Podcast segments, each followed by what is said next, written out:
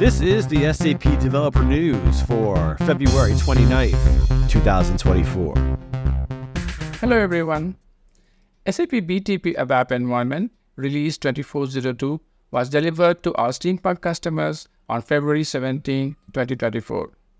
This particular release features highlights such as bring your own Git capability, support for enterprise search, and data replication from ABAP. Most of these features were directly requested by our premium customers and are therefore important milestones and key features for our customers and partners.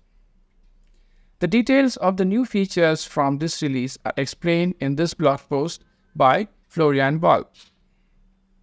He explains about bring your own Git for the ABAP environment in BTP, enterprise search support in CDS based search models via annotations, data replication with ABAP as a source, updates on SOAP provider model, and ABAP development tools. ABAP RESTful application programming model updates include definition of static and instance feature control for fields, and support for generating custom OData UI services based on wrapped BO interfaces. The blog post lists new features in administration and operation topic, continuous integration and delivery, infrastructure support for elastic scaling of application servers, and finally, updates on integration and connectivity topic.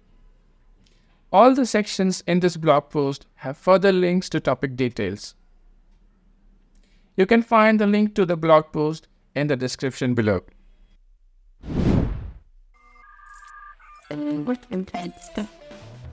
Did you know?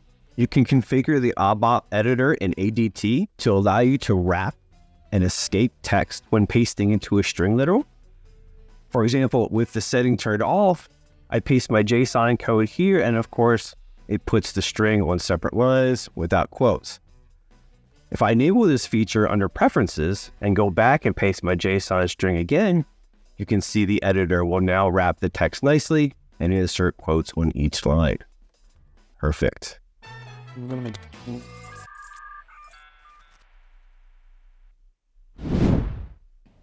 Hello, ABAP developers. Bring your own Git. Yes, you heard it right.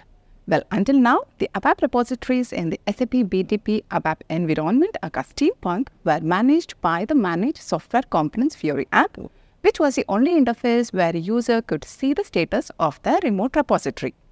Bring Your Own Git allows users to connect their own Git repositories with the Managed Software Components app. This is available from the 2402 release of the SAP BTP ABAP environment. Christoph explains in this blog post how to create and clone new software component, creating branches, daily user transports, and pull in the target system. One point to note is the fingerprint.json file that is written for every transported object. It contains fingerprints which will be validated in the target system during pull from Git. This will ensure commits pushed from the ABAP system can be pulled only to the dedicated target systems. For more information on how to leverage this, check the blog post in the description below. Hello everyone.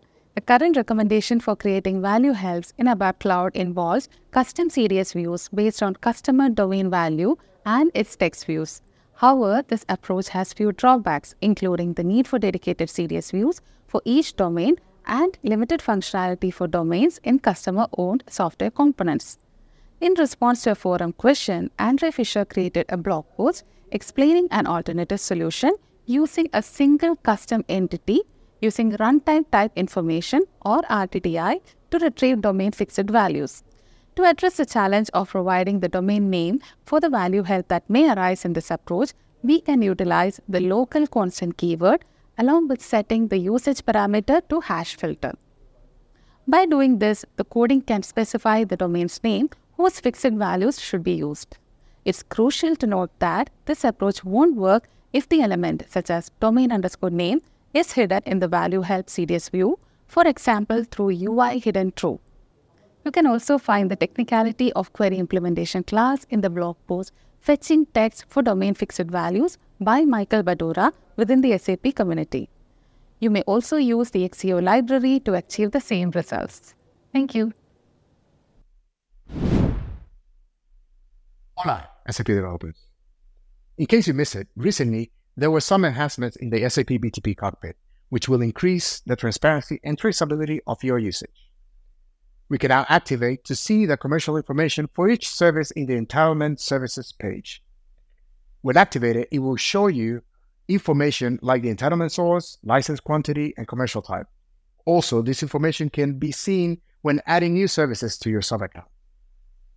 The usage analytics page has been renamed to costs and usage, introducing a new UI and some new capabilities. For example, we can now view our billing by service and also by directory sub-account structure. Also, we can use the advanced usage view to continuously monitor usage and resource consumption. And before I finish, I just want to remind you that you can influence the future of SAP products. For this, check out the Customer Engagement Initiatives projects at influence.sap.com. For example, maybe you're interested in improving the admin experience of the SAP BTP cockpit, or you want to share your insights on how you engage with the SAP Discovery Center. I'm including the links in the description below.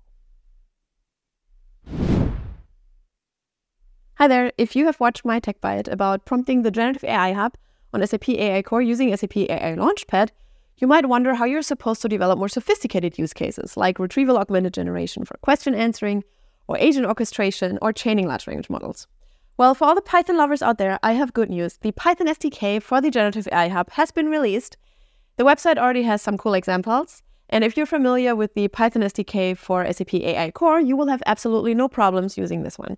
My colleague Drup also extended his tutorial, Prompt LLMs in the Generative AI Hub in SAP AI Core and Launchpad, to include more example of how to use the Python SDK.